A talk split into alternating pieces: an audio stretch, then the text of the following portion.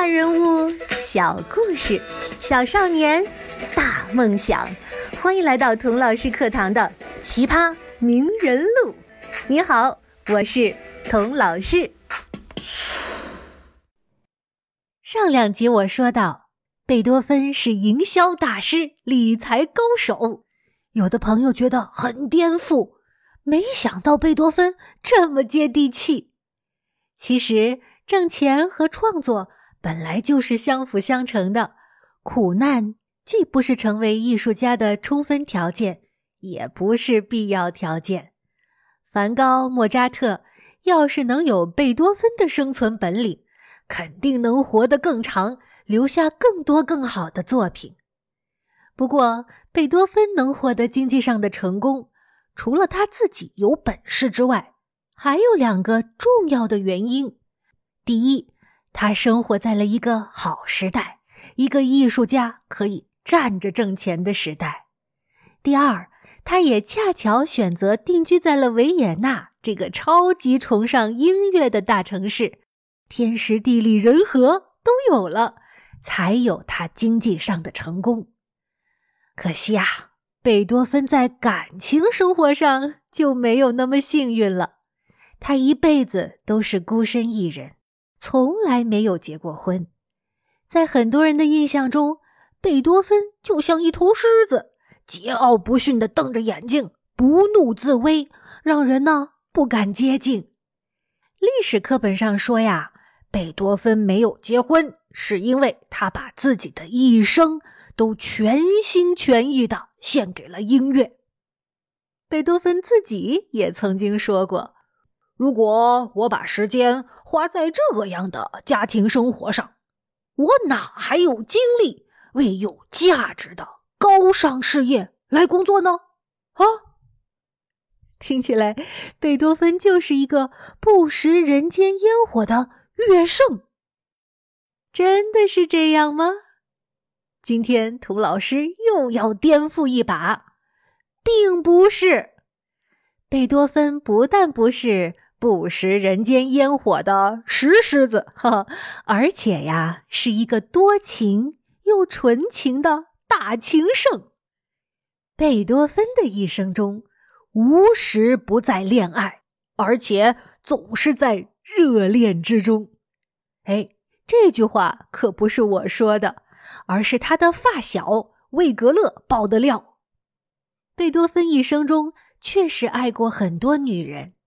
但是啊，你可不要把他想成一个花花公子，在他的心里多多少少有些宗教气息，始终认为爱情是神圣的，所以每一段爱情他都全情投入，爱得刻骨铭心，是个纯情的大情圣。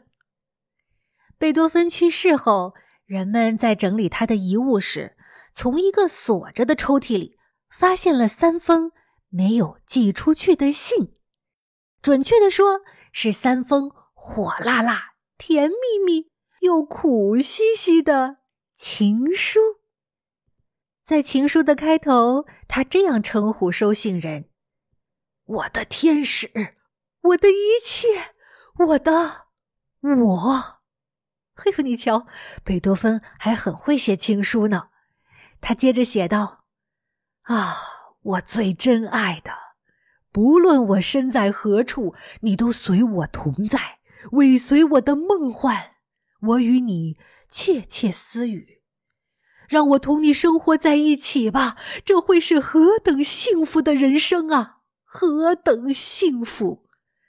没有你，一切都会变得索然无味。我有满腔的话要向你诉说，啊。可我常常遇到这种时刻，要表达自己的时候，却说不出话来了。呵 我想，这就是贝多芬为什么成为音乐家的缘故。语言失败的地方，就是音乐响起的时候呀。在情书的最后，贝多芬写道：“Ever thine, ever mine, ever ours。”永远是你的，永远是我的，永远是我们的。你听，像不像一首浪漫的情诗？这三封情书是写给谁的呢？信上写着“致永恒的爱人”，但是贝多芬没有写出具体的名字，也没有写具体的日期。这位神秘的永恒爱人到底是谁呢？今天就让我们到贝多芬的音乐里去寻找答案吧。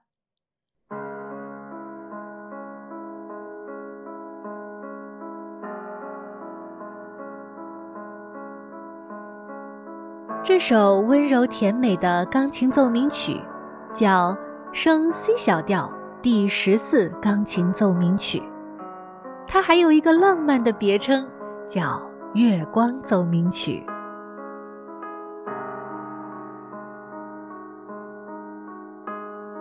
这是贝多芬在一八零二年他三十一岁的时候发表的。乐谱的扉页上写着：“赠给 Julietta。”圭恰迪尼，这位朱丽叶塔是一位意大利的贵族小姐，当时正在跟贝多芬学钢琴，两个人就这样甜蜜的相爱了。贝多芬忍不住在给好友威格勒的信中分享道：“最近我的生活渐渐有了光彩。”这种变化是一个可爱又迷人的姑娘带给我的。我爱她，而她也爱我。我有生以来第一次预感到我们的婚姻将是多么幸福啊！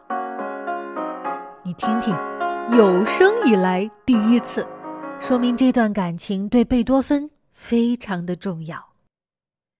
在以前的人教版小学六年级语文课本上，有一篇课文叫《月光曲》，讲的是贝多芬在月光下散步时，听到一座低矮的房子里传来了钢琴声，弹的呢正是他的曲子。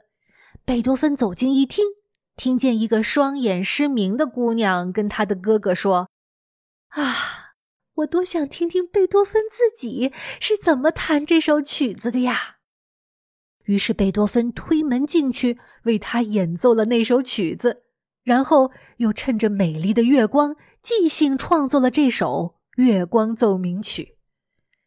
这个故事很美，不过很遗憾，不是真的，因为1801年贝多芬的听力退化，面对面的交谈都已经很困难了，不可能隔墙听得到任何对话。《月光奏鸣曲》的背后，其实是贝多芬和朱丽埃塔的爱情故事。虽然贝多芬很享受爱情的甜蜜，但是这份感情也在无情的折磨着他。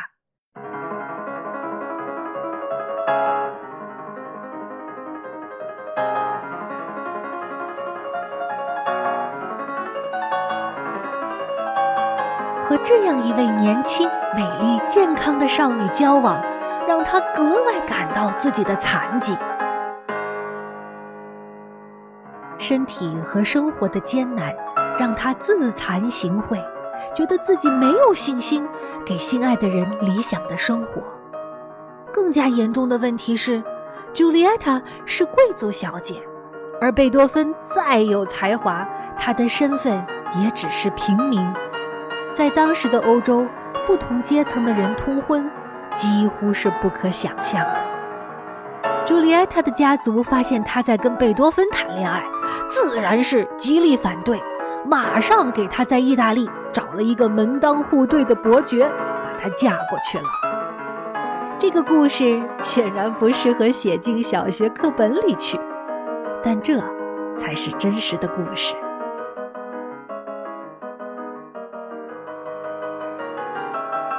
知道曲子背后的故事之后，我们再来听一遍《月光奏鸣曲》吧，看看现在你能不能听出以前听不见的东西呢？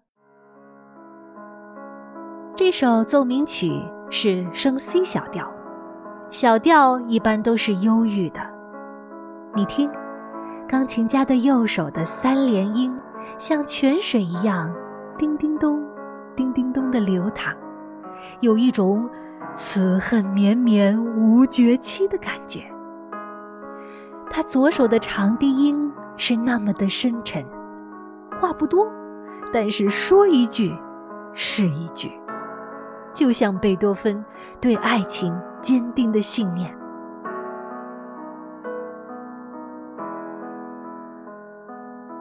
好，这时候主题出现了，同一个音符连敲三下，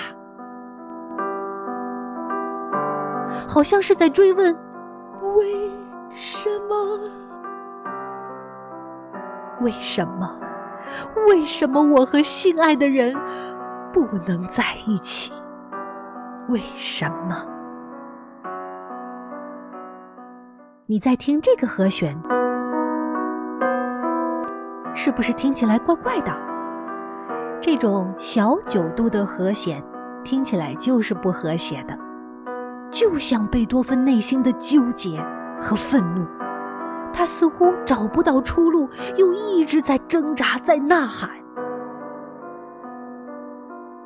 朱丽叶塔和贝多芬的故事，让我想起了徐志摩的一首小诗：“我是天空里的一片云。”偶尔投影在你的波心，你不必讶异，更无需欢喜，在转瞬间消灭了踪影。你我相逢在黑夜的海上，你有你的，我有我的方向。你记得也好，最好，哎，你忘掉。在这交汇时，互放的光亮。朱丽叶塔就像那一片云，与贝多芬相逢在黑夜的海上，在贝多芬的人生中投下了绚烂的光亮。可转瞬间，又是一片黑暗。看来，朱丽叶塔并不是贝多芬。永恒的恋人，那这神秘的永恒的恋人又是谁呢？我们下一集再见吧。